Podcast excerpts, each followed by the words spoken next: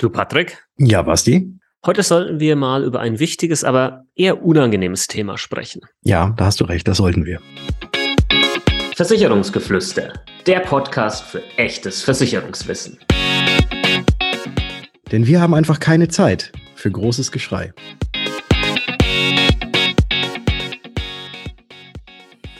Hallo und herzlich willkommen zu einer neuen Episode des Versicherungsgeflüster Podcast. Mein Name ist Patrick von Was ist Versicherung und heute wie immer ebenfalls mit dabei der Basti von Versicherung mit Kopf. Grüß dich, Basti. Servus, Patrick. Hallo, liebe Zuhörer und Zuhörerinnen. Du hast gesagt, äh, heute gibt es ein unangenehmes Thema und wir kommen einfach auf den Punkt. Es ist der Todesfall. Und was muss man oder was kann man oder wie verhält es sich mit den Versicherungen, wenn ähm, jemand verstirbt? Und legen jetzt einfach mal direkt los. Genau, weil wenn man in so einer Situation ist, das natürlich keine schöne Situation ist, aber eine Situation, die einfach, ja, eintritt. Die, die ist da, die ist vielleicht auch mehrmals im Leben da, wenn ein Familienmitglied ähm, stirbt. Und dann, ja, muss und sollte man sich eben auch irgendwie nochmal um das Thema Versicherung kümmern. Und wir fangen jetzt einfach mal damit äh, an zu erklären, welche Versicherungen enden eigentlich quasi de facto mit dem Tod ähm, des Versicherungsnehmers. Und ähm, das sind in der Regel die personengebundenen Versicherungen. Das heißt, sowas wie Lebensversicherung, Berufsunfähigkeitsversicherung, Krankenversicherung, Unfallversicherung. Heißt, da müssen jetzt nicht die Angehörigen hergehen und nochmal explizit irgendwie äh, kündigen. Aber natürlich das Versicherungsunternehmen informieren, damit nicht weiter Beiträge äh, abgebucht werden ähm, oder, oder ähm, Leistungen, die vielleicht ausgezahlt werden sollten, vielleicht weil eine Risikolebensversicherung irgendwie da war und eine Todesfallsumme ausgezahlt wird.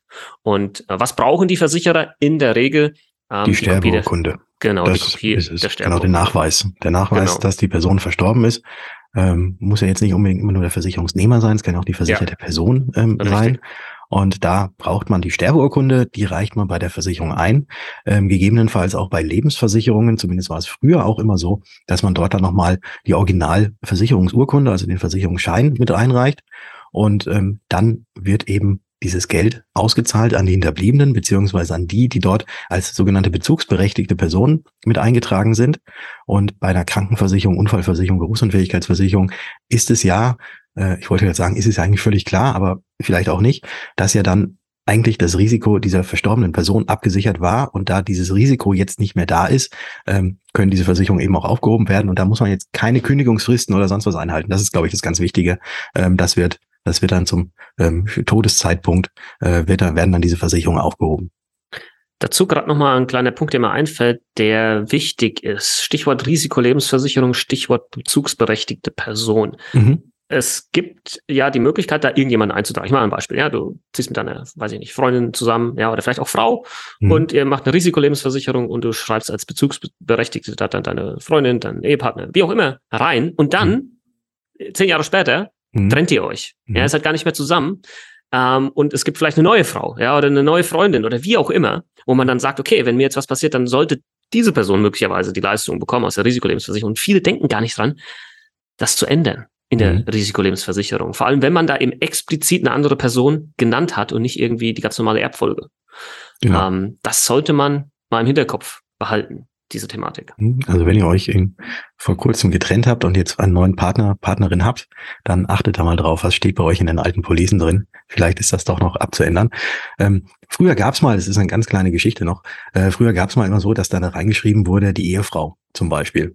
Und ähm, dann ist eben sowas passiert, es wurde sich geschieden und es gab wieder eine neue Ehefrau und dann kam es zum äh, Todesfall und die Versicherungsleistung sollte ausgezahlt werden. Dann gab es natürlich sehr häufig Streitigkeiten, weil äh, zum Vertragsabschluss war die Ehefrau ja noch die Ex-Frau sozusagen, die ja dann drin stand, aber nur als die Ehefrau.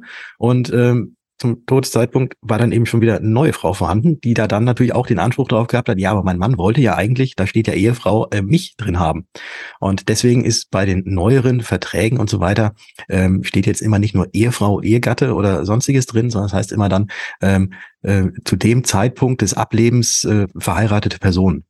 Mhm. Also da ist das jetzt schon so ein bisschen expliziter gemacht. Oder natürlich, wenn man einen Namen direkt mit eingegeben hat, dann ist natürlich auch diese Person, deren Name drin steht, als bezugsberechtigt. Genau. So viel dazu. Jetzt gibt es noch andere Versicherungen. Also mhm. welche Versicherungen laufen vielleicht auch einfach weiter? Ja. Und ja, jetzt wollte ich dir jetzt gerade reingrätschen. Ja, also soll ich dir, soll ich hier kurz reingrätschen? Grätsch, grätsch mir rein. Okay. Das ist okay. Ja. Also, wenn der Versicherungsnehmer, das ist ja da eben dann der Fall, wenn der Versicherungsnehmer verstirbt, aber die Sache, die eigentlich versichert ist, nach wie vor vorhanden ist, dann muss diese, kann diese Sache ja trotzdem auch weiterhin versichert sein. Nur eben die Person, die den Vertrag eigentlich innehat, äh, die ist ja, die ist ja dann eben verstorben und da äh, ja, handelt es sich eben eigentlich meistens um, um Sachversicherungen. Und da kann das Ganze dann, kann dieser Vertrag eben dann auf die Hinterbliebenen oder diejenigen, die das dann übernehmen möchten, äh, übertragen werden. Die Sache, die versichert war, bleibt trotzdem weiterhin versichert. Genau. Auto, ja, zum Beispiel. Mhm. Ja, ja. Also wenn das halt nicht mehr benötigt wird, dann wird es abgemeldet, weil es verkauft werden soll oder wie auch immer. Und klar, dem Moment dann auch wieder der Versicherung mitteilen, dass man Versicherungsbeiträge womöglich äh, zurückbekommt, weil man vielleicht äh, im Voraus fürs Jahr bezahlt hat und jetzt das wird das Auto abgemeldet. Der Versicherungsschutz wird nicht mehr benötigt, weil Risiko nicht mehr vorhanden. Mhm, ja, oder beim Hund zum Beispiel. Es ist ein Hund, Hund bleibt, äh, bleibt zurück äh, und dann geht der Hund äh, und da gibt es eine Hundehalterpflichtversicherung, vielleicht eine Hundekrankenversicherung, OP-Versicherung. Ähm, das können natürlich dann auch die Hinterbliebenen übernehmen, damit der Hund auch eben weiterhin äh, versichert ist. Hm? Genau. Ja. Wir gehen nochmal auf äh, ein, zwei konkrete Versicherungen in diesem Zuge ein. Bei der Hausratversicherung endet das Versicherungsverhältnis in der Regel zwei Monate nach dem Tod. Mhm. Wenn nicht spätestens zu diesem Zeitpunkt ein Erbe eben in die Wohnung äh, oder die Wohnung in derselben Art und Weise nutzt wie der vorherige Versicherungsnehmer ja, oder, oder das Haus oder wie auch immer. Mhm. Ähm, aber auch hier wieder generell informiert die Versicherung. Ja, ja, dass die das natürlich auch wissen und das Ganze vielleicht umgeschrieben werden kann.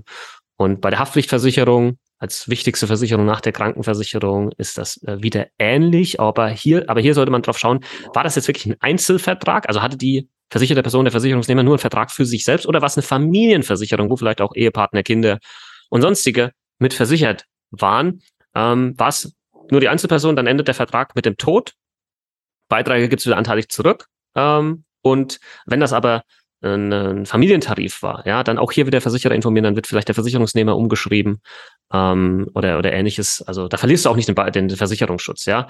Der, der läuft weiter bis zur nächsten normalerweise Beitragsfälligkeit und dann muss halt wieder von jemandem gezahlt werden. Deswegen dieses Umschreiben des Versicherungsnehmers äh, äh, wichtig, auf vielleicht eine andere mitversicherte Person, den hinterbliebenen Ehepartner, wie auch immer. Äh, vielleicht muss auch die Bankverbindung geändert werden und dann läuft das aber ganz normal weiter. So, und jetzt hört man es bei mir im Hintergrund, da wird gerade irgendwo gebohrt. Ähm, ich kann leider jetzt gerade nichts das, dagegen machen. Das ist aber, nicht so schlimm. Also ich höre es jetzt tatsächlich. Okay, so dann ist, dann ist gut. Ähm, es ist ja ein, ein blödes Thema, der Tod, und keiner möchte sich gerne damit irgendwie beschäftigen. Aber ich glaube, es ist auch genauso wie mit Versicherung ist es wichtig, dass man sich einmal wirklich grundlegend damit beschäftigt. Auch wie soll es denn nach meinem Ableben irgendwie weitergehen? Und ähm, da empfiehlt es sich natürlich, da auch Vorsorge zu treffen und eben sich dort schon mal Gedanken zu machen, wie sieht's denn danach aus? Das Ganze mal vernünftig abzuklären, um dann eben in dem Fall, dass dann, also man selbst hat ja dann keine Schererei mehr mit, aber natürlich die Hinterbliebenen. Und ähm, wenn das abgeklärt ist, dann, dann weiß jeder, was zu tun ist. Und was kann man denn da so machen im Vorfeld? Ja, da bist du ja unser Experte drin und deswegen überlasse ich das dir.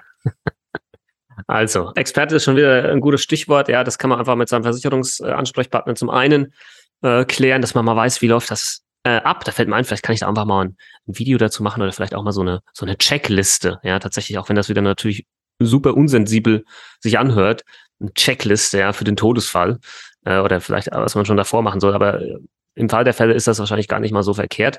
Ähm, man holt sich vielleicht auch zusammen mit einem Notar ähm, Unterstützung ins Haus und guckt äh, sich die Themen, ja, Generalvollmacht an, Vorsorgevollmacht an, Patientenverfügung an, äh, Dinge, die dann auch teilweise über den Tod hinaus gelten. Und ähm, ja, also ganz ehrlich, wenn ich mich mal im Umfeld jetzt umhöre, ich bin jetzt Mitte 30, ähm, Patrick ist schon viel, viel älter. Und ähm, wenn man da mit den Leuten spricht, das, das haben ja die wenigsten geregelt. Also die allerwenigsten. Das, das wird so vor sich hergeschoben. Ja, warum? Weil es jeder andere halt auch vor sich her schiebt. Das ist genauso wie das Thema Pflegefall, Pflegeversicherung. Ja, niemand möchte sich das vorstellen, deswegen wird es irgendwie abgelegt, ja, irgendwo in eine dunkle Ecke, ja, wo es mhm. hoffentlich immer liegen bleibt, was ja aber nicht so der Fall ist. Also äh, nehmt diese Themen ernst und einmal, wie der Patrick schon gesagt hat, einmal richtig drüber nachgedacht, einmal richtig aufgesetzt und, und dann passt das. Und das wird vor allem natürlich den Hinterbliebenen, wenn der Fall dann mal eintritt, ganz, ganz, ganz viel Ärger ähm, ersparen. Ja, einfach nur mal so das Thema, ne, wenn plötzlich irgendjemand anders eingesetzt wird, ein externer Betreuer, der dann die, äh, die, die ähm, Macht quasi drüber hat, über dich, der vielleicht nicht mehr ansprechbar ist, weil du irgendwo im Koma liegst und dann werden Entscheidungen für dich getroffen, die natürlich auch deine, deine, deine Familienangehörigen betreffen, aber die werden getroffen von einem externen Betreuer, wo man halt nie genau weiß, handelt er genau so, wie du dir das vielleicht vorstellst. Also schon ein schwieriges Thema, äh, um, um welches man sich echt besser früher als später kümmern sollte. Ich habe noch einen kleinen weiteren Tipp. Ähm, wenn es jetzt tatsächlich so weit gekommen ist, dass jemand verstorben ist und ihr in den Unterlagen nicht wirklich viel findet, aber vielleicht die Kontoauszüge von demjenigen habt. Äh, die meisten Versicherungen werden ja abgebucht und da guckt doch einfach in die Kontoauszüge, weil da seht ihr eigentlich genau, wo welche Versicherungen bestanden äh, und dann könnt ihr die entsprechend anhauen. Genau. Ja, in diesem Sinne, kümmert euch bitte drum, sprecht mit euren Liebsten über dieses Thema. Es ist wichtig und regelt das einmal richtig und dann kann man zumindest, was das angeht, vielleicht ein bisschen beruhigter in die Zukunft schauen. In diesem Sinne, hätte ich gesagt, wir hören uns. In der nächsten Folge. Ciao. Ciao.